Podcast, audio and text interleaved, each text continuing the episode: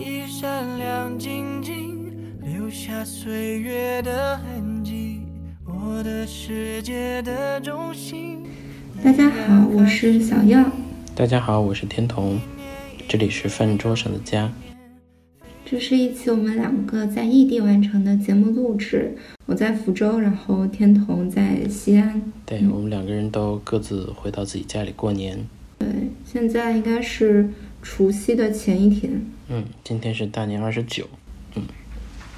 当然，今天其实也已经是大寒了。我们这一趟的路程比较特别，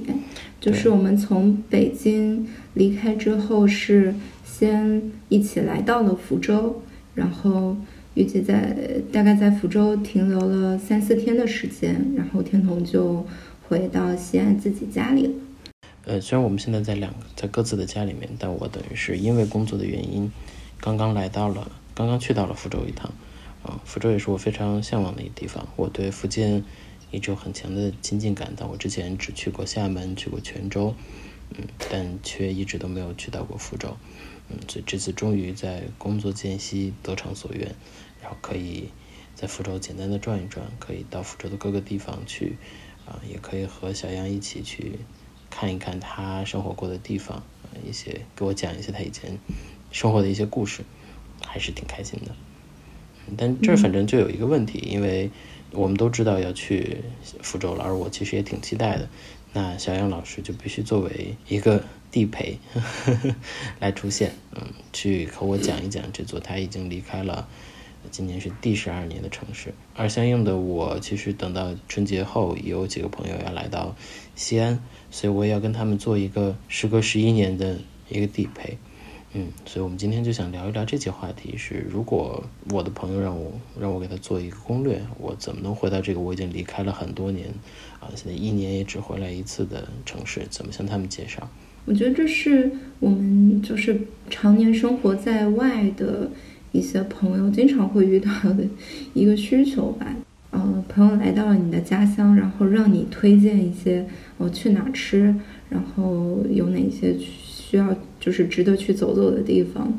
就在北京的时候，其实你所掌握的家乡的信息，它并不是那么的充分的。经常遇到要推荐这种事情，我自己也会特别头疼。嗯。然后这一次我跟天童出发之前，我们俩就商量说，我们各自做一做攻略，然后。其实对我们来说也是重新体验一下这件事情。嗯，如果从一个外来的视角，或者从一个真的是为身边朋友考虑的视角的话，我会提供一份什么样的所谓的攻略吧？嗯，那就先说一说你对福州这一趟来完之后的一些感受吧。嗯，好啊，我也可以讲一讲我对福州的初印象和我以前对福州的幻想有什么样的差别。其实我之前对福州的想象是一个，是一个有。点刻板化的记忆，它来自于呃天气预报里面永远会报的福建省的首府，它来自于有很多榕树，它叫榕城。我在想象它应该是一个绿化很好的城市。然后呢，都知道福州好像在整个福建省相对来说是一座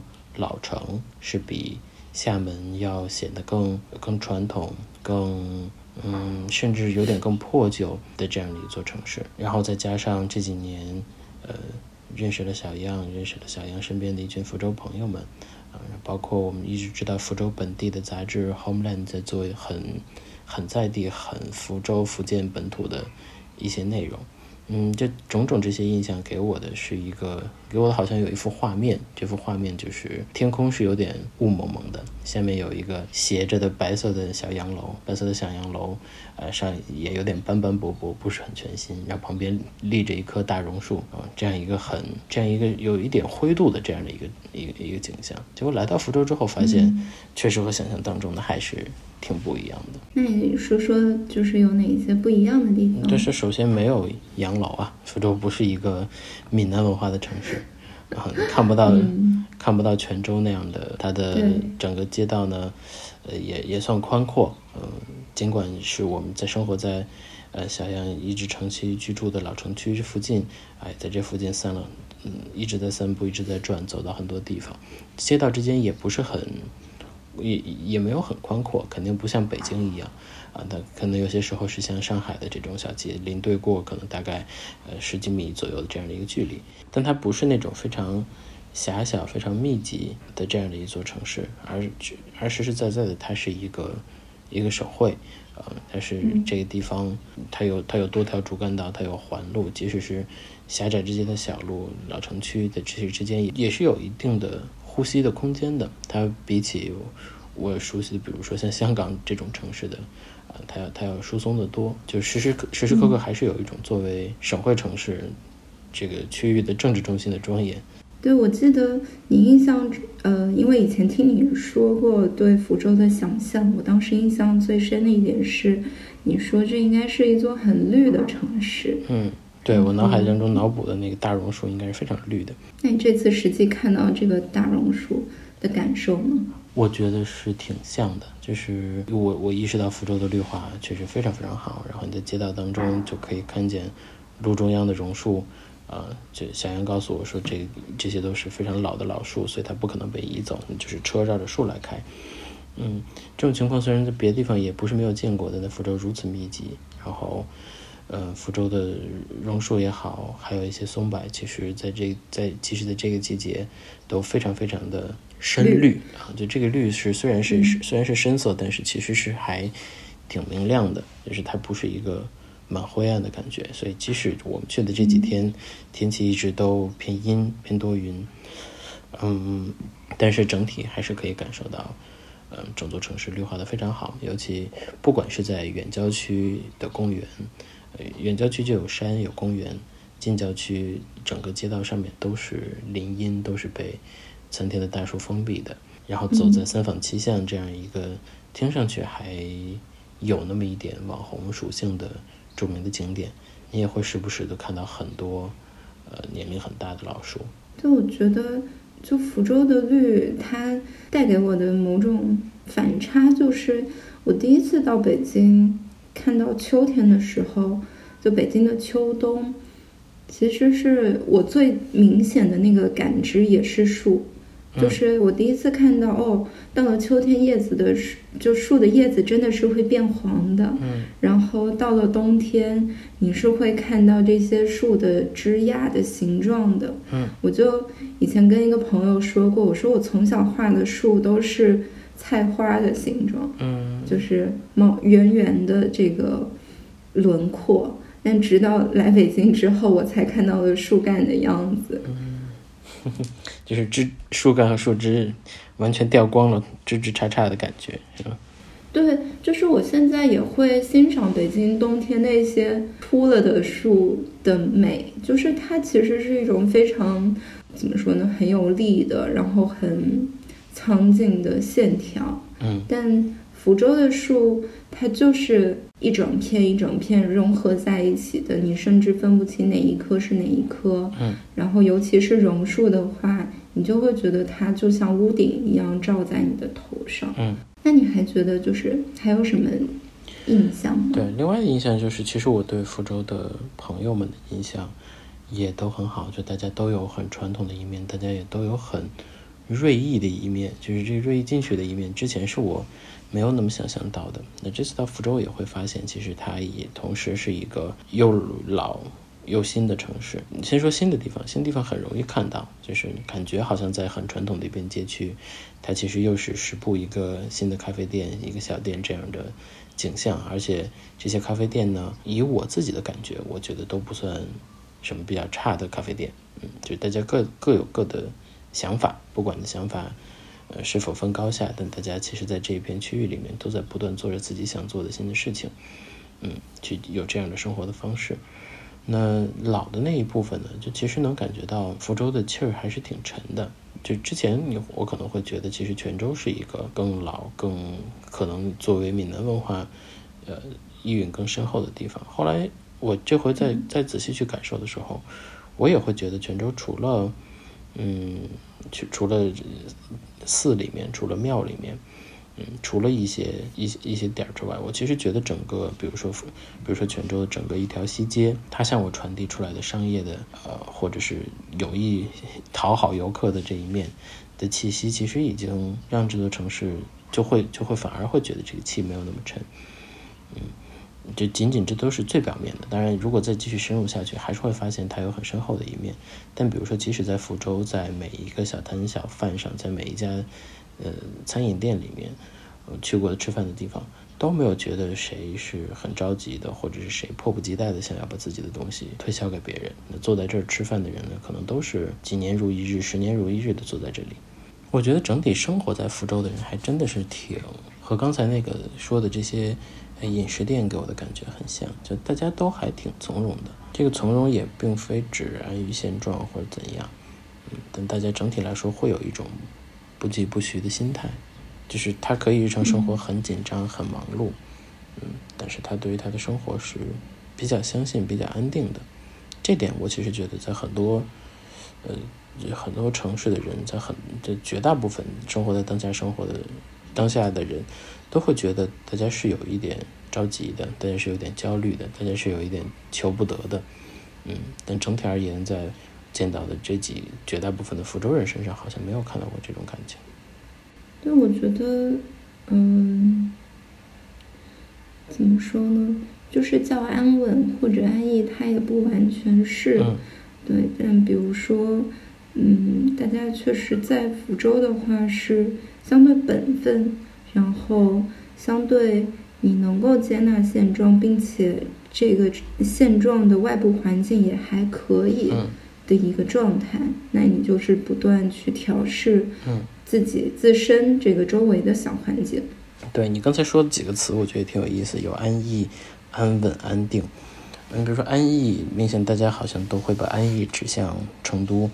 嗯，他觉得成都生活是很安逸的，他们自己也会这么讲。但这个逸里面会有一些休闲的意味，会有一些放松的意味，会有一些娱乐的意味。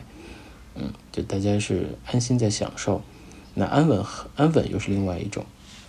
我其实觉得，呃，身边的绝大部分认识的人，如果有一些朋友，可能之前我们是在啊北京、上海相遇的，后来知道他们回到了自己的老家。在很多情况下，听从他们口中的描述，都会觉得自己过上的是一种安稳的生活。嗯，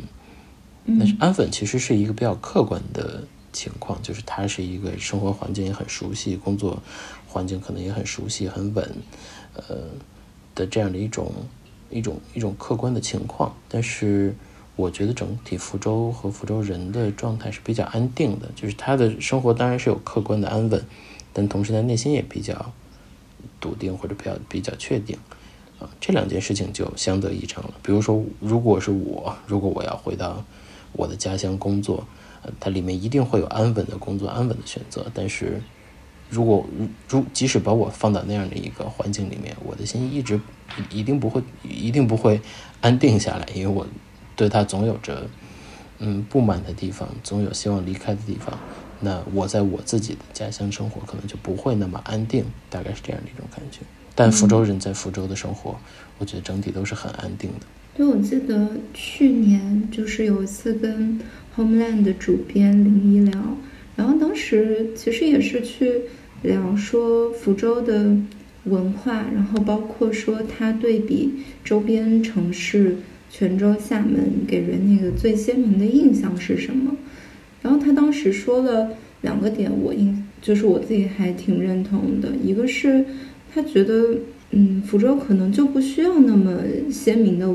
符号，是不是所有城市都需要有一个符号来代表呢？这个是一点。然后再一点是，他觉得福州就是一个，嗯，你不要来玩，但是你可以来生活的地方。福州的特点，福州的。它的气质不是说你在这个城市停留一天两天，甚甚至是一个星期能够感受出来的，可能是你在这里住个一个月、半年，你能慢慢感受到的地方。嗯，它可能也跟这个城市人的性格有点像。我自己会觉得去闽南的时候，你受到的是会容易受到更热情的一个招待，然后包括他们的本身的文化也会更外向一些。但福州人的文化其实还是挺内向跟保守的，他对于一个外来者来说就不是那么友好跟轻松。嗯，我说那我是不是短短的在几天里面就把握住了这个气息？就是你有比较难得的机会，是一个是你确实是由一个本地人，然后还是一个相对认真的本地人在带路，然后另外是你有一个进入本地人家庭的机会。我觉得这个是你去理解一座城市就是很重要的两个两个线索吧。嗯嗯，就一个城市它到底是什么样子，确实不仅仅是在。它的外观、它的绿化、它的环境，也在这个城市的人他们的生活上。明白。你要说这时候，我脑海中飘到了我要招待朋友这件事情，然后我一想到你说这视角挺有意思，我可以招呼他们来家里一起吃顿饭，或许。哎呀，然后我仔细一想，如果这饭这这这顿饭发生在我家里，嗯，我爸我我爸我妈感觉会说一些奇怪的话。所以确实如你所说，我有一个很好的向导，我有很好的进入到这个城市，进入到一个很细微的家庭当中，能够更好把握这个城市的脉搏的的机会。那这我就想问你了，就是其实在在我来之前，你是怎么做这个准备的呢？其实，比如说在北京的日常，我也偶尔会给你分享哦，福州有什么新的去处，然后或者新值得去的咖啡馆，但事实上。在来之前，这些过去丢给你的链接，我其实一方面是忘了看，然后另外一方面也确实没有看。就我还是按照，嗯，就是按照，首先我想了解说你对来福州的一个预期是什么。那可能从之前跟你聊的，你就会告诉我说，一个是，呃，其实也是满足你没有来过这个城市，就是你对于这个城市的一些想象，嗯。然后再就是，呃，你也能够更完整的去了解我小时候成长过的一些地方，然后去亲眼看看这里。嗯，所以我在设计攻略的时候，最主要的一个还是从我最熟悉的这个生活环境出发。那比如说像华素，就是原来这些越南、印尼华侨他们呃经营的这个早点摊。然后到福州的传统小吃捞化，它往往是我们的早点或者是夜宵。我平时之前每年回家的时候，会固定转一转家附近的这些社区咖啡馆。就这个是当时考虑的一点。然后再一点是，我会在想，呃，有什么样的地方是可能福州跟其他城市真的很不一样的。一些街区也好，或者一些嗯当地人的这种生活体验，对，当时主要就是从这两条思路来考虑。第二个我还蛮好奇的，就是你觉得你最后怎么找到，就找到了哪些和别的地方很不一样、独具福州特色的地方或者体验，然后又是怎么找到的呢？嗯，有点可惜的就是我把当时那个纸条给丢了。事实上。我觉得，举两个例子，嗯，就是一个还是像这种华侨社区，就不可替代的这些，嗯，这个确实是福建或者，呃，像海南可能现在还有所保留的一些老社区，然后它又是有很深的历史文化背景在的，然后再一块就是，就是我觉得像咖啡馆也是。咖啡馆其实我们在北京、在上海、在全国各个城市都会去。那福州的咖啡馆有什么不同呢？我觉得一个是你可以去感受，呃，福州的咖啡馆里，大家如果做创意特调的话，它会加入的这些创意的风味，其实你会看到橄榄跟茉莉可能会是关键词，嗯，然后再一个是，我觉得福州人的咖啡馆。就是有还蛮多是会营业到晚上十点十一点钟的，嗯，它是跟当地人这种生活节奏，比如说吃完饭大家会出来散散步，然后有时候会约朋友出来再聊聊天，福州话叫拱趴，就是有点像龙摆龙门阵的感觉，嗯，那其实咖啡馆就成为可能很多八零后九零后这一代人他们。下班之后，饭后茶余消遣的这样的一个去处。具体的这个小点还挺有意思的，因为咖啡馆开到更晚的时间，其实也是去年冒出来的一个概念。大家咖啡馆纷纷把自己打造成某种所谓日开夜久的场所，呃，在这种场所里面，它可以延长自己的营业时间，然后等于额外的收收获得一部分收入嘛。那你的观察是在这个浪潮、这个风潮来临之前，福州的咖啡馆就一直是开到比较晚的状态吗？我觉得很有意思的一点，恰恰是福州咖啡馆是日咖夜咖，就是它晚上甚至不需要酒，它都能够就是有很多人坐着。嗯嗯，就是。呃，反倒是那些日咖夜酒的，我觉得他的生意未必会比那些日咖夜咖的要好。我甚至怀疑说，是不是因为大家本身就经常喝茶，所以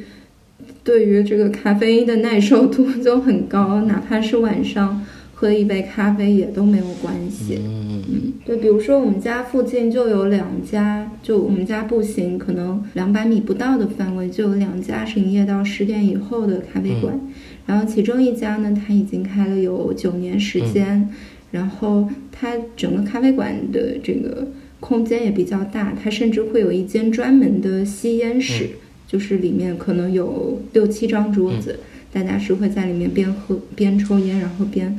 点一壶茶或者咖啡，然后来来聊天谈事情的。然后另外一家可能就是聚集的年轻人可能会更多一点，然后它的整个店面空间也比较小，所以它也是外带的形式也很多。就我记得去年回来的时候，那家店的老板说，大年三十的晚上他在家里就是摆完年夜饭，然后吃完饭就自己出来开店了。然后那天晚上可能十一二点钟，店里的客人们是跟他一起跨年的。就大家的生活。因为整个城市也不大，所以你从你生活的住处到你工作的住处也非常方便。嗯，所以你刚描述的这两家咖啡店，它具有自己独特的风格，它都是你在在家附近散步的时候找到的吗？对，就是很显而易见。尤其是二零年的时候，应该是一九年还是二零年，反正。那会儿可能就是会固定去找家附近一公里的这些咖啡馆，然后一家一家去喝过去，然后有选择的。可能后来我就知道，如果我白天就是上午需要一杯功能性的咖啡，我可能就是去买一杯十三块钱的美式。然后晚上如果我想找个地方自己安静的待一会儿，我可能就会去营业时间比较晚的咖啡馆。明白。嗯嗯。所以这个就引发我一个好奇，就是你刚才说，其实你你也发给我，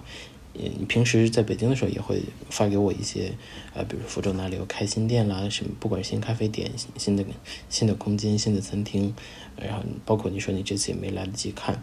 嗯，我其实就挺好奇，当你在远在远在千里之外的城市，呃，看到这些东西的时候是什么样的感受呢？就是在我的家乡又开了这些新店。阅读他们的时候是什么样的感觉？我就是会觉得还是有挺多新的变化，然后挺有活力，我会想要回去看一看的。嗯，但事实上，一回到这个城市，你很多时候还是去进入到你最熟悉的那个生活路径里面来，你想要去找一家新店专门去走一走的那个动力立刻就下降了。那你有去到其中的一些新店？呃，然后能感受到一些有什么样的感觉呢？目前其实包括我带你去的地方，都还是我去过熟悉的，都还没有完全的新店。那比如以前呢，就是你但凡去过一个，你这个城市可能三到四年内新开的一些地方，你会有什么样的感受？嗯，比如说像我们这一次一起去吃的那一家天妇罗，它可能就是去年开的店，嗯，然后去年，哦，应该是二一年了。然后去年我发现它新开店之后，我可能一个月去了四次。就是我对这个就是在福州这样一个城市开这样一家天妇罗专门店的人有好奇，然后我就会去了解，那他为什么想要开这家店？然后店里的食材是从哪里来的？嗯，就是我会想要去从我一个所谓外外部的视角来看，在这个福州城市里面发生真的。是新的事物的东西，嗯，它不是一就是一家咖啡馆又多了一家咖啡馆，而是就基于我过去可能三十年对这个城市的了解，我发现我这个形态可能是这个城市过去没有的，嗯，明白，因为这回我也和你去了嘛。嗯，然后我之前也看过你和他的一些交流的，你之前有写过他们，对不对？嗯，有在 newsletter 里面写过一点。对，所以就是其实我从他的那个和他的接触，或者是他做的食物当中，也能看出来，他其实也有非常重的家乡的情怀。就所以这家店好像也不是，也未必是之前呃，比如说我想我更想提问的那种，比如有一篇推送告诉你最近开了什么样的店。嗯，但这这是另外的一个问题。如果把它提出来问呢，就是当我们生活在北京、上海，生活在一线城市的时候，所谓的城中热店是一个大家都会想去的地方。每每周哪里又开了新店，专门有这样的公众号去做这样的推送，呃，把一些把一些这样的信息推送到我们的面前，然后我们就会发现，哦，这个月这这个咖啡咖啡馆非常热门，这个月，呃，这家餐厅新开的非常，这家酒吧新开。嗯，所以我们就很多人会趋之若鹜，我们自己当然会有些判断，但有些时候，嗯，这个必然是大家的一些话题，对，我们都会想去尝试尝试。但是好像如果把这个话题缩小到家乡的话，有些时候就没有那么强的动力去做这件事情。嗯，我觉得大家可能对，或者说我们对家乡更多，每次回来的时候想要找的还是以前所熟悉的味道，或者。嗯，就是伴随我们成长，就是一直以来，嗯，它很重要的一些地方，就对于新店，好像就是嗯一个可有可无的状态。对于去新店，并不会有一个很强的动力，就它对我们来说的那个独特价值也不。我觉得是，我觉得这给我来说其实还是有一些启发的，就是因为你刚才，呃，说到说到。咖啡馆，或者说一回到家就会在自己很熟悉的那个环境里面。嗯，其实我想到了好几件事儿。第一件事是说，嗯，就是向彪老师曾经说“附近”，强调我们在现在的时代里面，其实，呃，呼唤“附近”的意义的回归。尽管我们自己在遥远的北京在工作的时候。在生活的时候，也会有意的去寻找自己的附近，但是回到家，好像这个附近的感觉会变得更加明显。我们能在一公里范围以内满足自己的生活，我们也想要在一公里以内就满足自己的生活。而这种熟悉，哪怕可能比如说它距离稍微远一点，但只要它对我来说非常熟悉，那它在门座里，它就是我生活当中的一种附近，这是其一。其二呢，就是如果我们的判断标准没有变，我们的审美没有变，我们的比如说，我们对咖啡的要求没有变，那这些熟悉的附近的咖啡店，它的出品并不比所谓的城中热店要差。嗯，就我们不会因为它特别近，它特别难喝，我们也愿意去。呃，是不是这样的？那但是从实际的宣传上，从大众点评的推送上，从这些集合类的公众号的呃语言描述上，那这种店好像就是完全脱颖而出，非常优秀的门店。但事实上并不是这样。这是第二个我觉得轻微的迷思。尽管我们很多时候都能判断出来，或者都能感觉到，一个被吹得天花乱坠的，或者一个非常热门的店未必有那么好。我们正正常自己有踩踩雷的时候，嗯，但是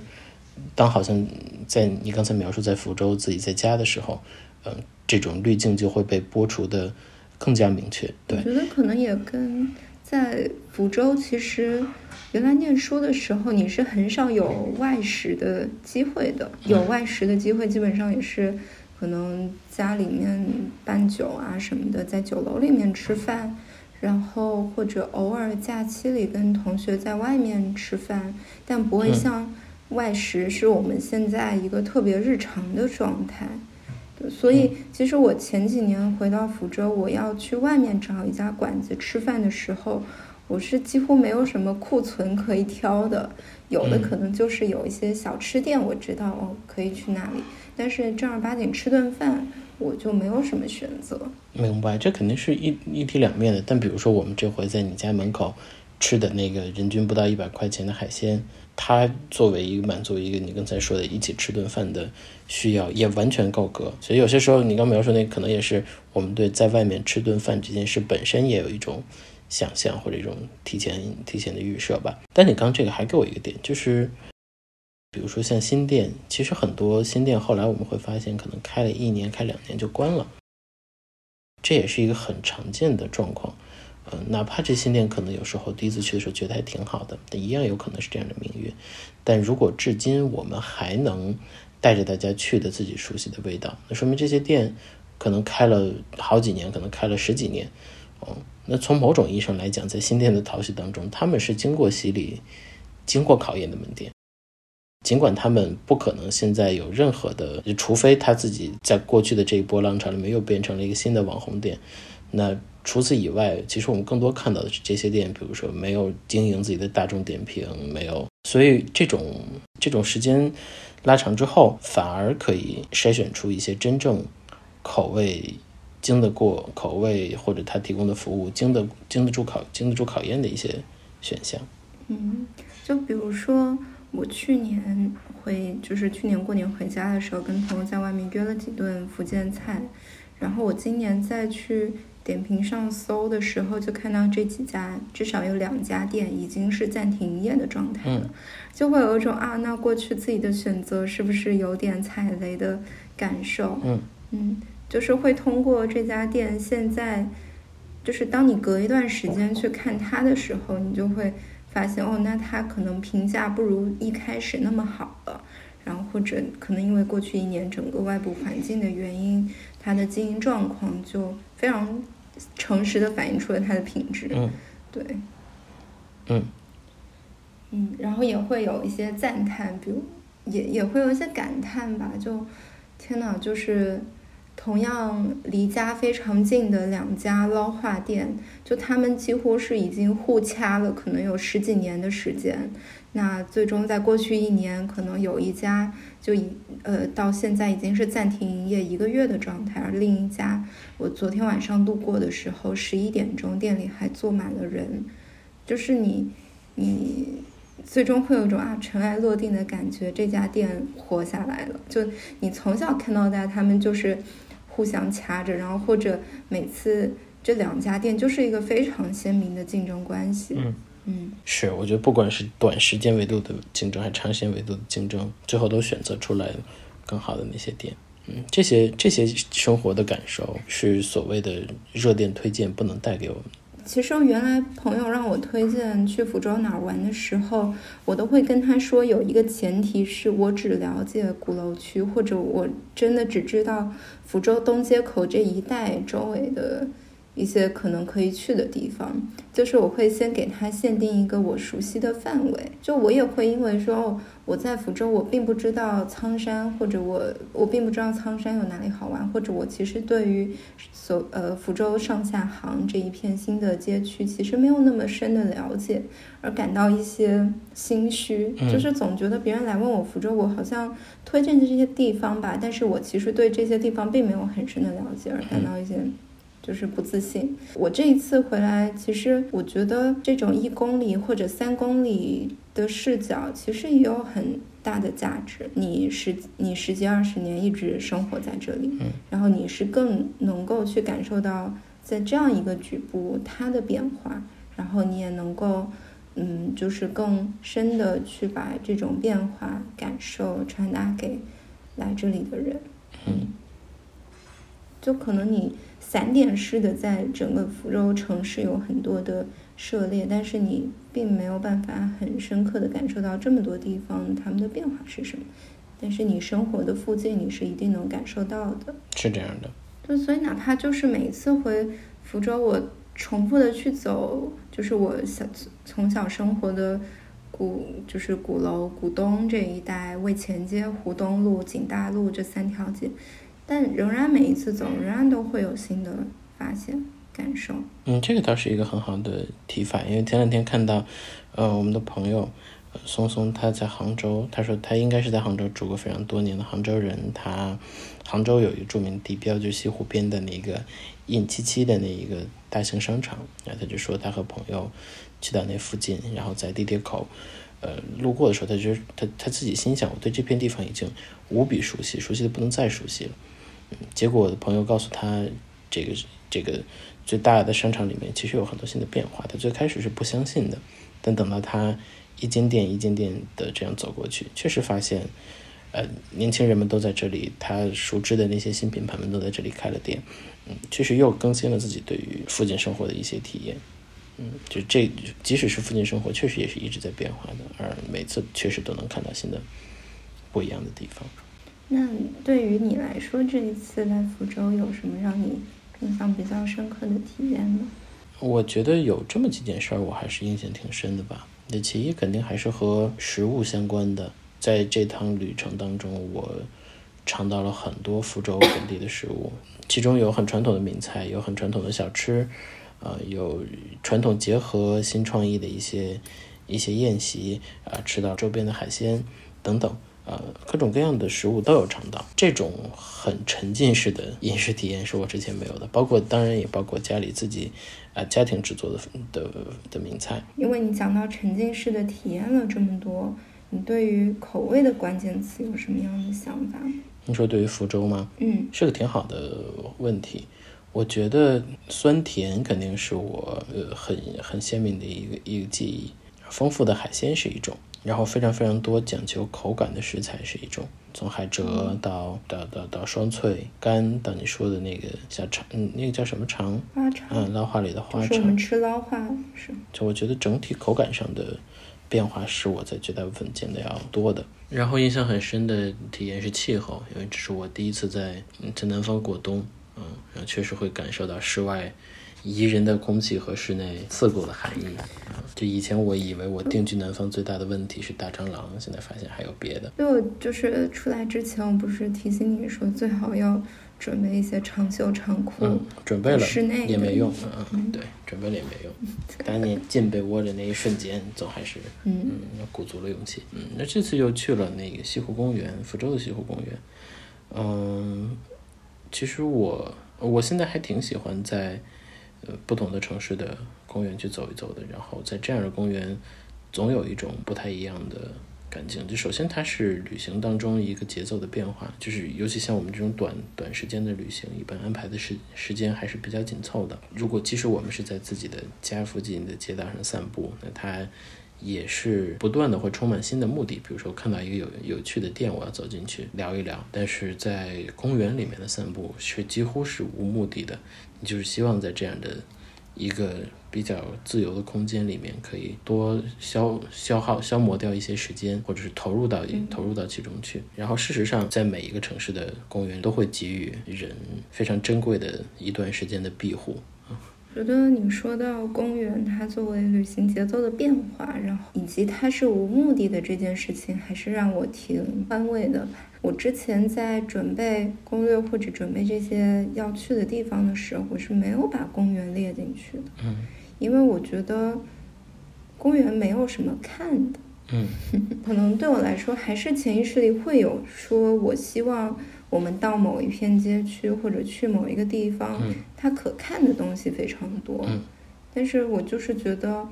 福州西湖公园，它挺平淡的。嗯，但我觉得，就像不管是说是家家附近这些小吃店，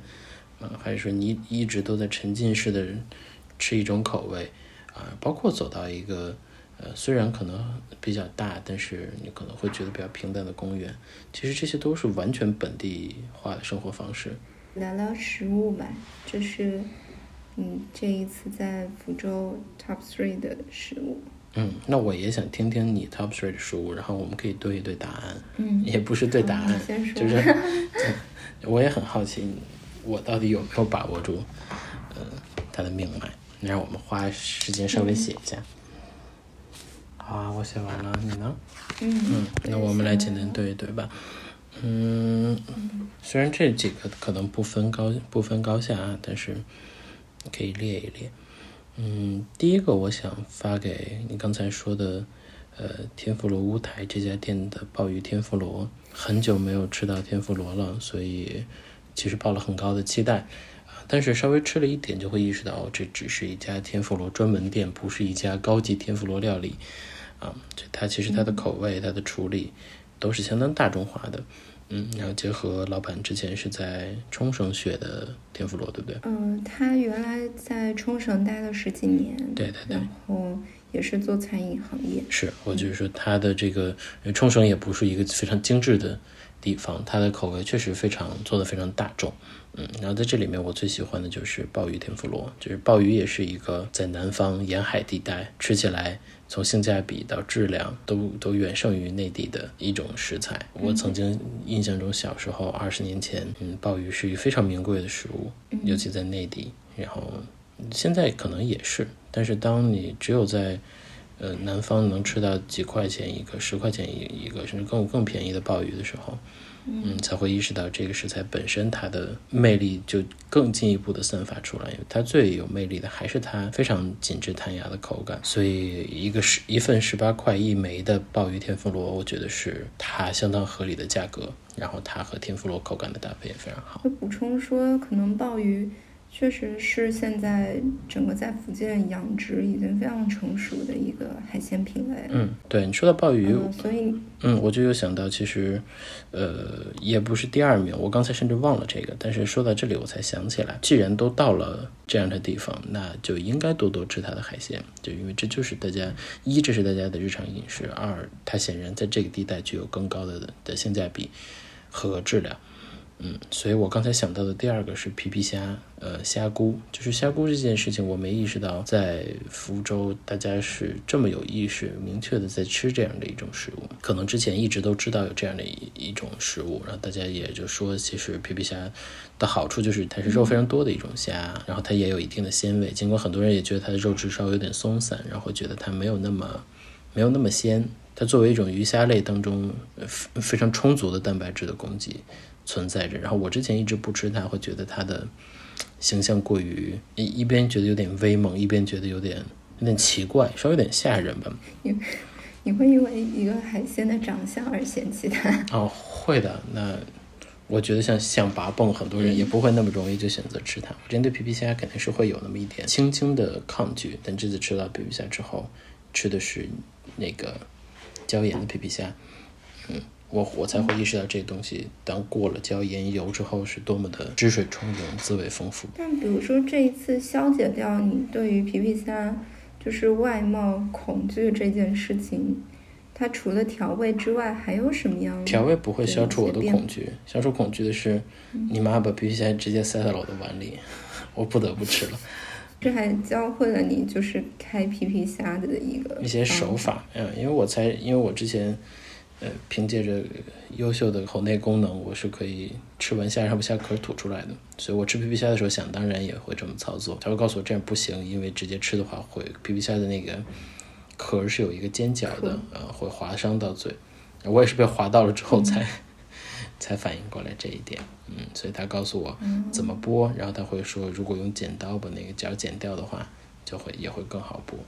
另外一个便宜的食材就是海鲜，其实就是蟹。我之前蟹其实，在我们中原北方地区也是几乎是一年吃一次，就是到了大闸蟹的时间，然后都是吃的是空运过来的啊。每次你还检查这个蟹是活的还是死的，那眼睛动不动，然后呃有很多对于蟹的。可怕的回忆就是，你摘了那个绳之后，蟹跑的到处都是，到处全全厨房找蟹，蟹跑到了厨房某个柜子底下，想把它扒出来啊？然后蟹，你如果松开了绑，然后它在那个蒸锅里面是怎么是怎么挣扎，让你听它的生命的 生命力的强音？嗯，反正但是蟹就是这些回忆都建立在一年只吃一次蟹的基础之上，但是在。呃，福州在南方的这地方，发现其实蟹是一个非常非常普通和平民的食材。嗯，在家吃了两顿饭，我就被喂了三只蟹。然后除了除此之外呢，呢，我印象这个很好的这道菜就是蟹炒黄果。嗯，黄果是用黄用精米。嗯，对，一种精米，它其实跟年糕的制作方法有点像。对，只是换了原料。它会，嗯，它会利用就是另外加碱，然后芝士。对，致使它出来的这个年糕状的这个食物，它是带着黄色的。嗯，所以就是不管是白果还是黄果，然后它和菜花和蟹炒在一起的时候，本来觉得蟹炒年糕是还是一个，也谈不上名贵，但它肯定是一个一个不是那么平民的食物。但是发现在自己家里炒出来的，它就是最平民不过的食物之一了。因为我不吃蟹，但是我特别喜欢任何借蟹的味道。做出来的呃这种米跟面，比如说像蟹炒年糕，呃蟹炒白果或者黄果是一种做法，然后蟹煮白菜，白菜也特别好吃。然后有那种寻饭，嗯，然后糯米饭的部分也很好吃。然后有的时候寻饭的那个糯米饭会替换成红薯粉丝，然后也特别吸附这个蟹的味道。嗯嗯，就是我很喜欢吃蟹的味道的这些部分，但蟹本身我是不吃。嗯，你喜欢吃这些食物也是因为它把蟹的鲜味获取了嘛？嗯，然后可能把蟹的麻烦和蟹本身味道一些稍微更重的一些，可能有点腥味就去除掉了。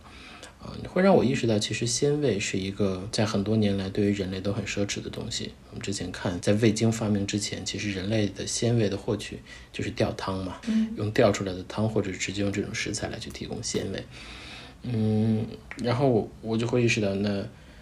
呃一些现在的现在的人工的鲜味，当然已经非常普及了，不管家里是用鸡精还是味精，你在任何一个菜里都可以提供出一些呃鲜味出来。但是事实上，一些比较天然的鲜味，比如说来自于蟹，呃，来自于鲍鱼，至少在中国北方依然不是一个非常大众的东西。然后我就会意识到，这种鲜其实在沿海地区是多么的寻常，多么的可得，多么的平易近人。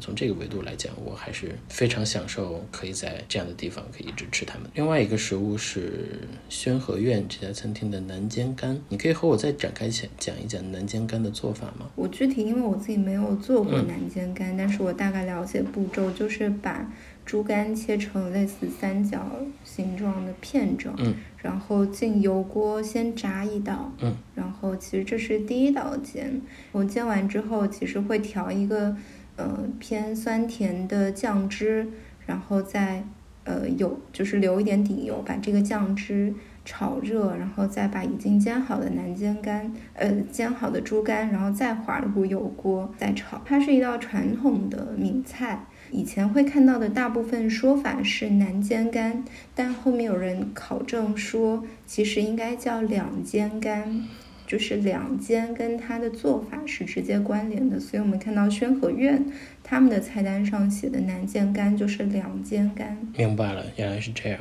我不知道它两煎的目的，在做的目的是为了什么呢？还是保证猪肝它里面是比较嫩的一个状态，所以它需要呃先煎一道，然后保证它熟，然后第二道调味的时候。再用比较快的方式让它就是入味。嗯，那我觉得它确实给我传达出来的。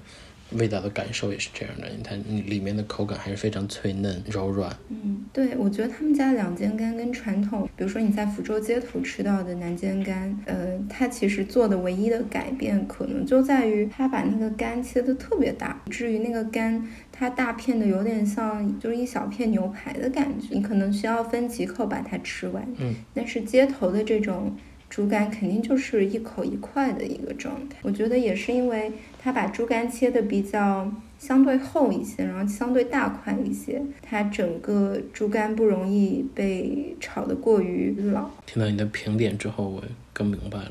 我喜欢的最后一个食物就是你们的豆芽煎饼。嗯，豆芽煎饼感觉和鹅阿煎和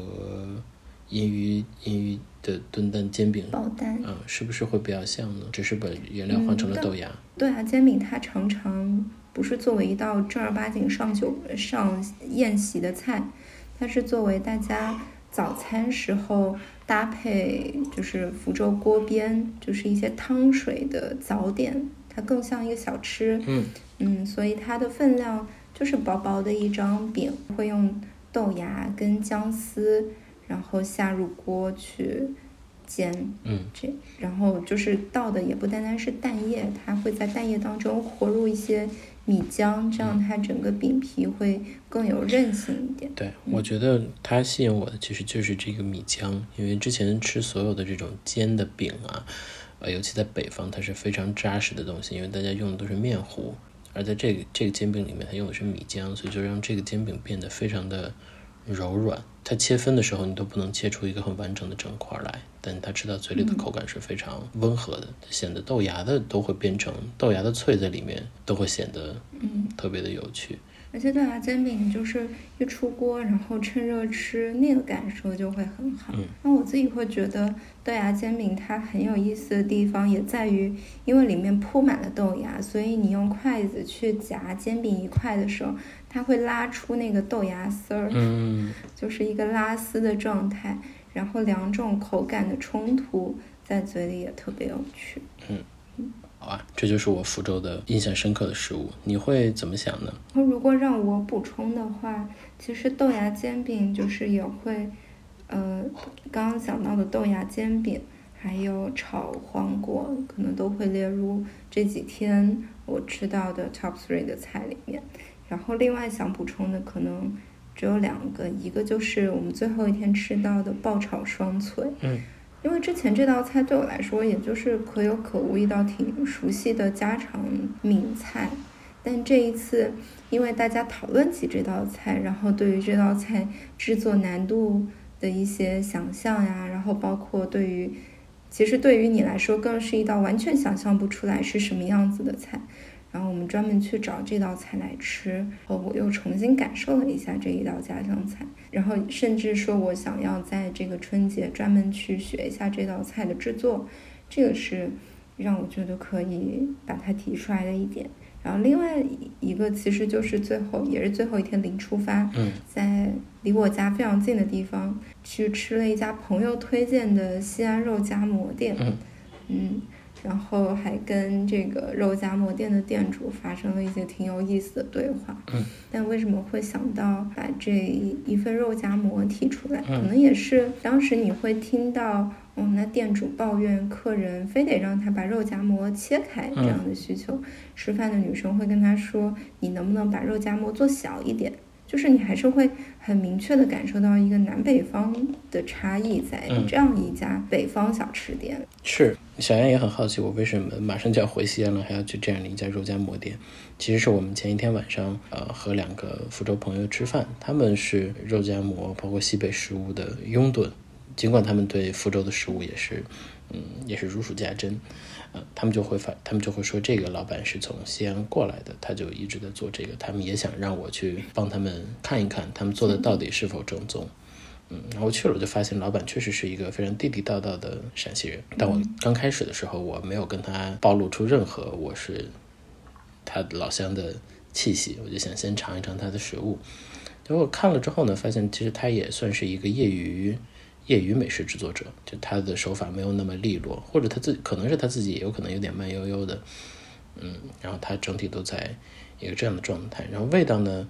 肯定和我熟习惯的味道是比较相近的，但肯定又有他挺明显的个人色彩。然后你刚才说到那个南北的差异，慢慢看出来之后，我才会和他搭话，然后他非常亲切的就开始对我说陕西话，搞得我一时都有点仓促。嗯，我也会这样跟他回应。但比如说你刚才说的南北差异，嗯，他说他就是不愿意把肉夹馍切开，没有人把肉夹馍切开，肉夹馍切开之后，嗯，就都散了。嗯，我这我是完全理理解，我恨不得猛点头，告诉那个女生说没有切肉夹馍。但另外一个维度，你像刚才说那女生说能不能把肉夹馍做小一点？那即使是我这样本来也没多大食量的人，我看到他的肉夹馍，我会觉得啊，你这个肉夹馍其实不够大呀，因为正常的现在肉夹馍应该比这还要大。然后我们能在这种这样的地方，离他家一两三百米的地方就找到这样一种跨越时空的连接，觉得还是挺有趣的。好啊，我觉得我们俩聊到吃，果然就是有聊不完的话题。其实很难讲，我们分享的是 一个非常实用的攻略，但是可能它更像是一个速写吧，就是能够让你感受到这个城市可能是这样的一个危险。嗯，然后可能其中还蕴藏着很多。如何和别人介绍自己城市的一些小小的想法？有什么补充呢？我觉得很重要的其实是你刚才提到的，像我们呃询问这到问及这家西安小吃的那对朋友，他们两个人是土生土长的福州人，是你以前中学的同学嘛？啊，然后他们两个明显对吃有非常浓厚的热情，他们对于闽菜的一些做法，呃，聊得头头是道，然后他们也在呃。北京生活过一段时间，也在世界范围内生活过一段时间。他们对这件事情的认知也比较宽阔。然后我们跟他们聊天的时候，除了他提问的这家餐厅，我们后来第二天去了之后，他和我们介绍了非常非常多在福州散步的路线。这件事情还是和对我是有挺大的触动的。虽然我第二天我们也没来得及去散这些步，但我往毫不怀疑他所描述的那些体验，啊，每一个都应该是非常舒适的。他让我想到，其实如果我们自己已经离开自己的家乡蛮长一段时间了，那我们必然是要找到这样生活在城市里的朋友来给我们提供一些建议的。之所以我刚把重音放在“生活”这两个字，其实只是住在这座城市的朋友是不够的，他必须要在这这座城市里面真正有他自己一些一部分生活。就像昨天我也问了我的一些亲戚朋友，我说我现在也不知道西安哪里好玩了，如果朋友来，那个你要我我带他们去哪？你得到的答案，无非还是大雁塔、城墙、兵马俑。你当然有这个城市一成不变的地方，但从另外一个维度，那我其实也就是我我我我我并我并不能从。他们那里获取到可能我真正想获取到的一些故事，那我可能就得找一些真正在这个城市里面，不管他是精致生活也好，他是本地生活也好啊，那我当然盼望的是谁告诉我方上的哪家新开的烤肉很好，因为这家烤肉很干净啊，是他兄弟开的啊，或者他随便给我推荐了一家面馆，他推荐他居住的那个地方附近的一家啊胡辣汤等等，嗯，其实这种信息我觉得对我来说是我非常渴求的，那这种可能我们就必须要寻找到这样的。生活在这座城市的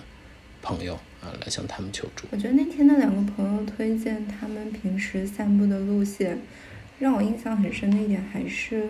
嗯，比如说大家知道福州就是沿江有一条闽江，然后江滨是挺多人会去散步的地方，但是他们会告诉我们江滨他们最常散步的那个路段是哪儿，可能是从苍峡那个位置，然后到榕桥。这这一段可能全长三三四公里这样的一一段，这然后他们会跟我们说，你们可以带上茶杯，然后可能就是保温壶里面灌满茶叶，然后去散这个步。这是基于他们日常生活当中给出的建议。然后再一个，我想到的是，有时候可能换一个问法，也许也会得到一些不一样的答案。比如说，您平时最常去哪儿散步，或者。你们发现福州最近半年有什么新开的店？你们觉得还不错的，可能把这些问题具体化，对于他们来说也会更容易想到一些好的去处。但在城市当中找到这样的人非常重要。那当然，在自己的家乡，你肯定还会有这样的同学朋友，你更容易找到一些啊。但我觉得，如果把这个话题推广开一点，在我们都不熟悉的城市，那我们可能就要靠偶遇，我们可能就要靠在这个过程当中认识的。信信得过的人，呃，信得过不是指，也未必是指的审美，就是你你发现你们彼此都很真诚的人去问他，嗯，得到的他对于生活的观察和推荐，想必也是很真诚的一些选择和答案。包括有时候大家可能会对自己的推荐没有那么自信，万一我推荐的地方他觉得不好怎么办？嗯，如果给对方的预期就是我想去你平时生活常去的。地方转一转，嗯，可能这样的一个预期的话，对于推荐的人来说也会更轻松一点。嗯，然后从另外一个维度，我觉得，呃，不管是任何旅行也好，还是尤其也包括在自己家里面，呃，肯定有一部分是计划性的，它更像攻略一样；有一部分其实是即兴的，嗯，它更像随机发生的一种新鲜的体验。嗯，我觉得这两部分的结合也是。很重要的，就如果一直都是即兴的，呢当然可能也会带来很多很好的体验，但它对于你在这个城市所居住的时间，对你的心情啊等等都有蛮高的要求。嗯，如果有一个地方我一辈子只去一次，嗯，但我去的时间又不会那么短，那必然会其中要融合一部分计划的因素。嗯，但如果一个城市去游玩只有计划只有攻略的话，啊，我之前的。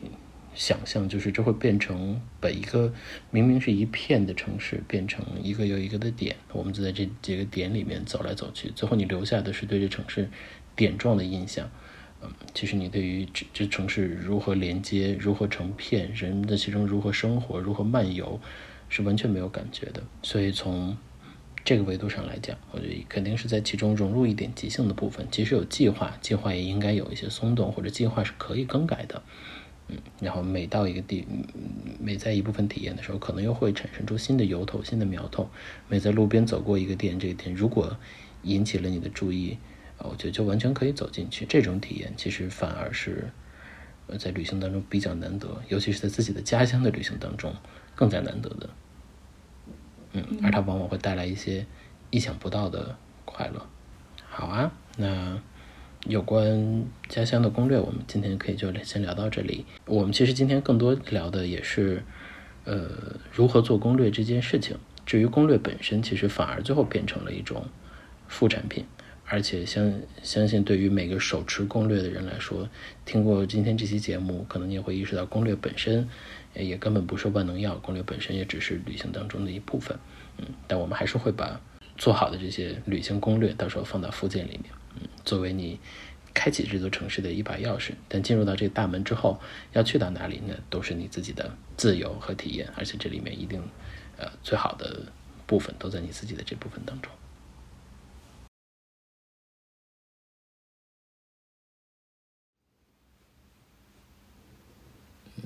那接下来就是我们的实时通讯环节了。嗯，今年今天我们要聊的节气是大寒，当然今年的大寒因为马上就紧挨着春节，所以我们就一块儿聊了吧。对，今年的大寒刚好是除夕前一天。关于大寒，我其实没有什么嗯特别的了解，但是我可能就会直最直接的想到一种蔬菜，就是我们本地叫做盖菜。但它的写法其实是跟芥菜同样的写法。然后盖菜它最特别的一点就在于它本身味道带有一些些微苦。我们会经常把盖菜跟虾米或者跟就是五花肉的这个猪油渣一起来炒着吃。盖菜也是呃最好的一个季节，就它虽然是苦的，但是嗯这个季节的盖菜吃完之后嘴里会有一些回甜的味道，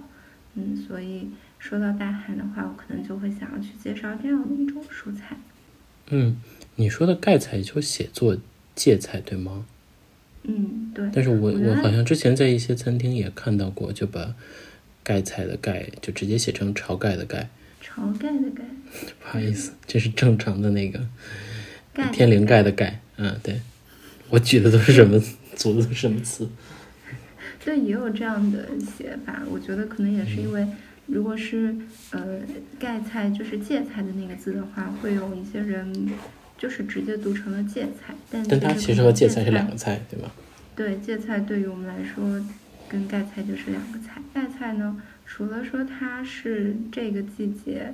嗯，就是最时令的一种蔬菜，然后它的口味特别之外，它也是我们家就是年夜饭桌上的一道保留菜色。嗯，就是一般来说像。呃，家宴呐，宴席往往会把青菜摆在最后，但是唯独年夜饭的时候，我们的第一道菜是清炒盖菜。大人的意思是说，嗯，其实用这道菜来代表先苦后甜，也是跟这道蔬菜它本身这个微苦的口味有关的。那我就接过来说一说大寒这个节气，我也没有做什么额外的研究，因为其实每年。大寒的时候，即使不是过年，也是一年到头了。嗯，每年过年之前，大家都会想着大过年的，快过年了啊，工作也没有什么心思，就更不要说对大寒有什么额外的关照了。嗯，但上回也聊过，说小寒、大寒是最冷的两个节气。然后我上回说，北方经常这些年来小寒比大寒要冷啊，而南方还是大寒比小寒冷。我这趟去南方，就是终于见见识了一下南方的冬天是什么样的。南方冬天的室内真的很冷，这是我之前始料未及或者过于自信的 惨痛教训啊！但那为了适应这个冬天，我就想到了我的一个好物，至少可以推荐给大家。就这个，其实不管南方还是北方都需要，嗯，就是。电热毯啊，其实几年前我就买了电热毯这个东，买过电热毯这个东西，但是当时使用的时候觉得有点过于燥热，然后在北方的暖气开得很足的时候，我会觉得完全没有用。结果就更不要说这次在南方，我是多么盼望有一张电热毯。而即使在北方，当你家里呃有时候没有那么暖和的时候，或者尤其是在呃比如说十一月一号到十一月十五号供暖之前，三月十五号。供暖结束之后的那前后的一一个月的加起来一个月左右的时间里面，其实是有点难受的。就是你明明体感能感觉到冷，但是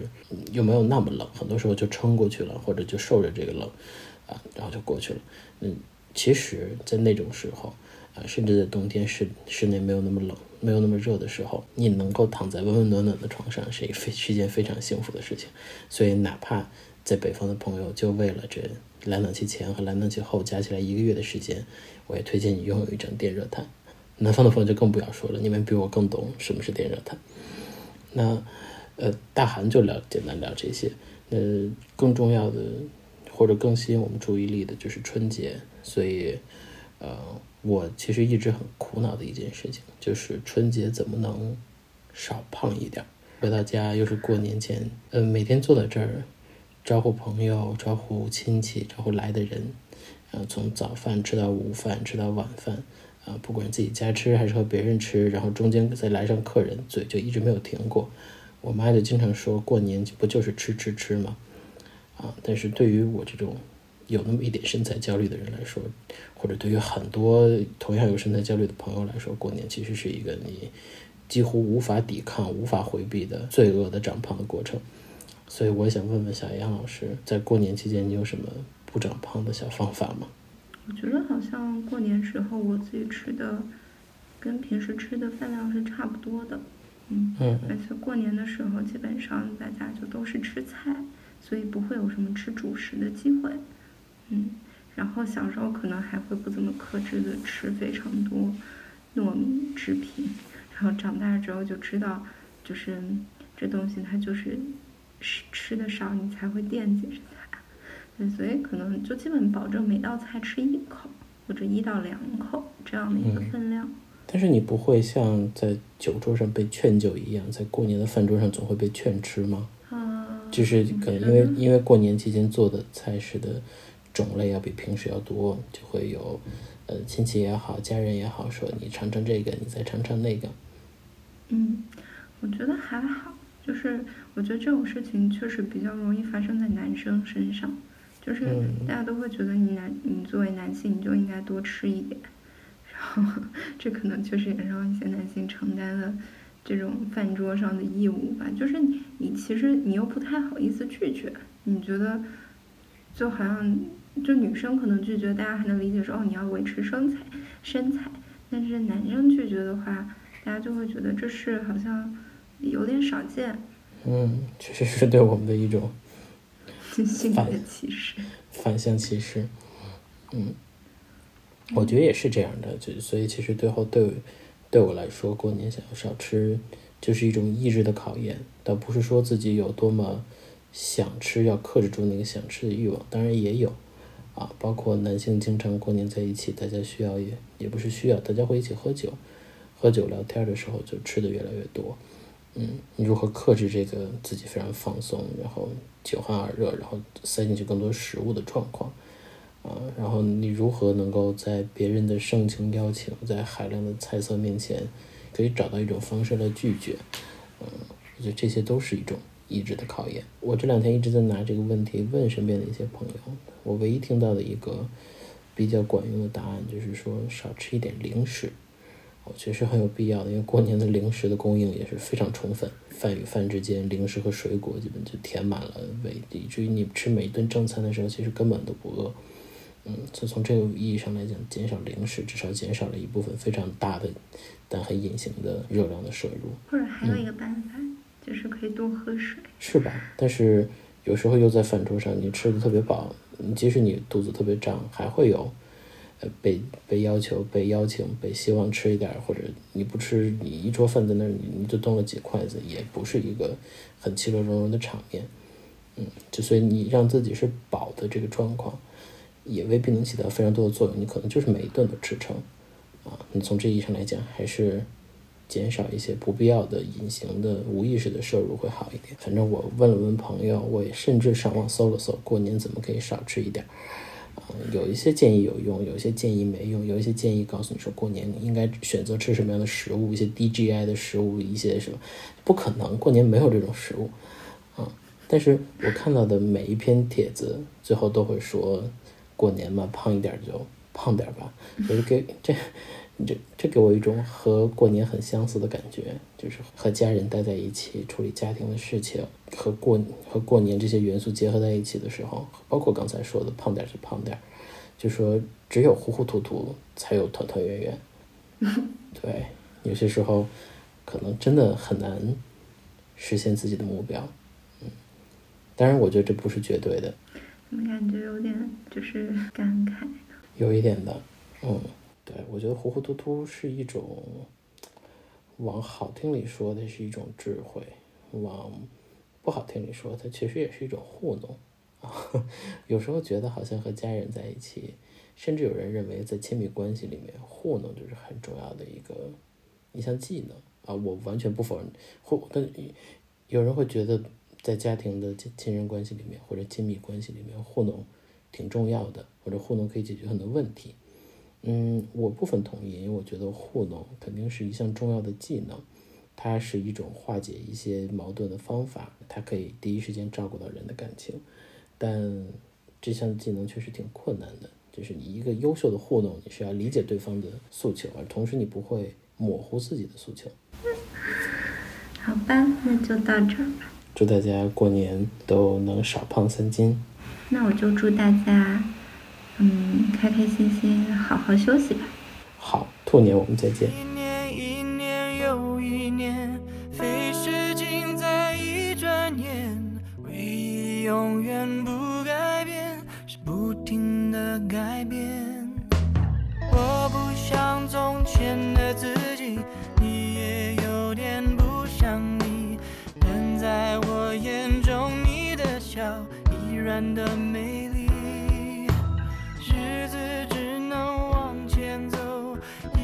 方向顺时针，不知道还。